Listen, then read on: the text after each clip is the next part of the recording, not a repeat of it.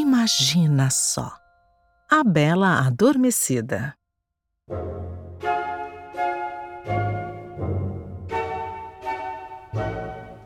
Em um reino muito distante e em um tempo bem diferente do nosso, nasceu Aurora.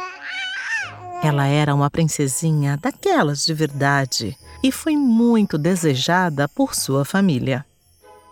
Quando ela nasceu, o rei e a rainha decidiram fazer uma grande festa. Todas as pessoas do reino foram convidadas para comemorar. Na verdade, quase todas.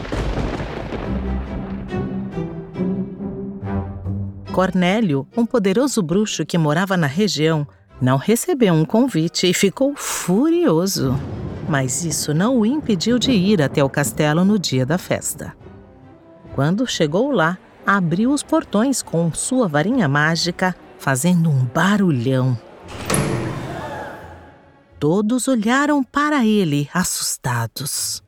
Ora, ora, ora! Se não é a festa do ano! Fiquei esperando o meu pombo correio até agora, mas certamente ele se perdeu no caminho, não é mesmo? Disse o bruxo. Hum. Olá, Cornélio. Na verdade, não enviamos nada para você. Estamos cansados das suas brincadeiras de mau gosto. Até hoje, o nosso gatinho segue virado em uma estátua. Sem falar na horta do palácio. Nunca mais cresceu uma verdura desde que você fez seus experimentos malucos por lá, disse a Rainha Léa, mãe de Aurora. Ah, quanta bobagem! Desde quando isso é motivo para não convidar um velho amigo? Que assim seja. Se não sou bem-vindo, Vou embora! reclamou o bruxo, segurando sua vassoura enquanto caminhava em direção à porta. Todas as pessoas se olharam aliviadas. Rapidamente, a banda voltou a tocar e, mesmo que ainda estivessem um pouco desconfiados, os convidados começaram a dançar. A rainha Lea e o rei Stefan continuaram atentos, esperando o bruxo sair do castelo. Porém, ao chegar no portão, ele se virou e lançou um raio em direção ao teto. Todos ficaram em silêncio, até que Cornélio começou a gritar. Vocês acharam que eu ia embora e deixar por isso? Nananina, não! Ele apontou a varinha para a Aurora e disse: essa princesa será a criança mais preguiçosa desse reino. O rei Stefan segurou a filha bem firme nos braços, mas não foi o suficiente para protegê-la. Uma luz bem forte saiu da varinha do bruxo, atravessou o salão e atingiu Aurora. Mas ela só sentiu cócegas. Então com um movimento rápido, o bruxo girou e desapareceu no ar. Aos poucos, os moradores do reino saíram do palácio e voltaram para suas casas. O rei e a rainha foram para o quarto levando a filha nos braços e a deitaram no berço. Ela dormia tranquilamente e ninguém imaginava o que acabara de acontecer.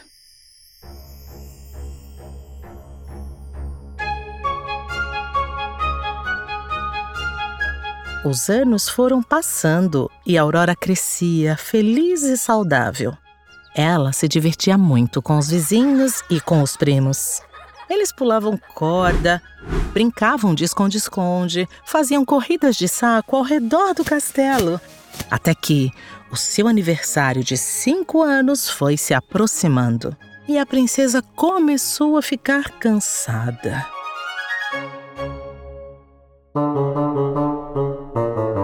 Ela não tinha mais energia para passear pela floresta, muito menos para pular por aí.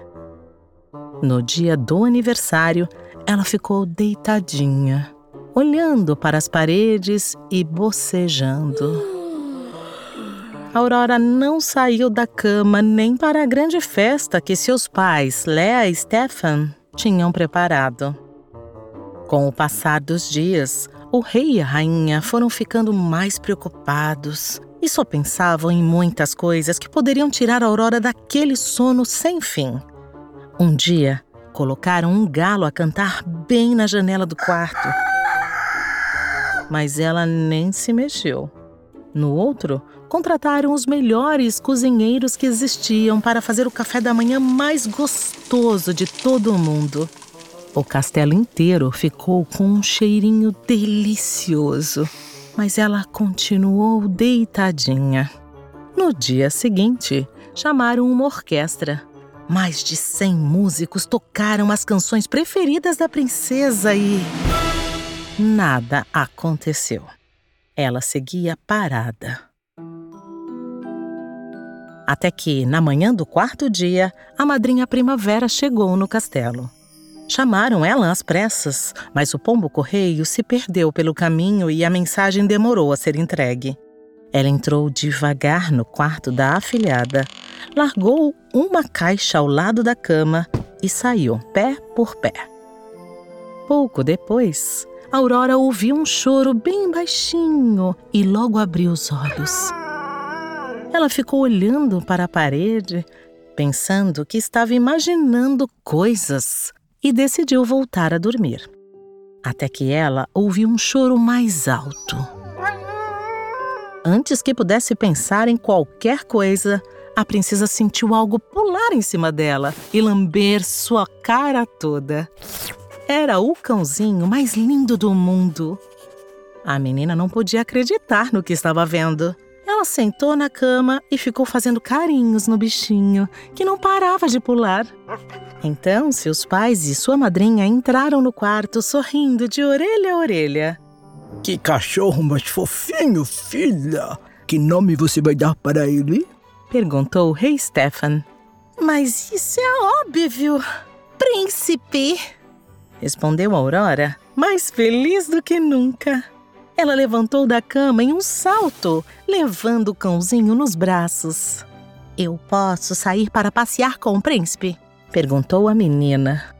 Claro, querida. Seus amigos vão adorar conhecê-lo. Que tal convidá-los também? Disse Leia. O rei e a rainha estavam aliviados.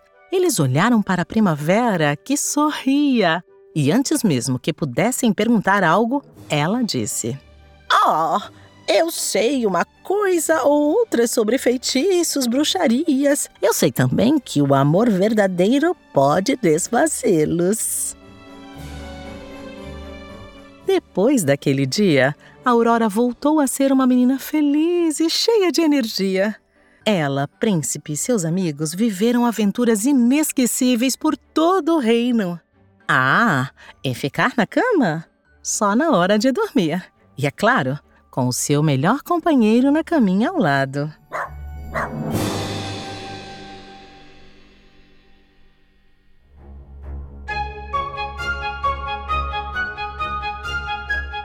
Texto de Bárbara Pustai. Narração Luciana Silveira. Edição e sound design Adriano Quadros. Direção e produção Catarina Senhorini.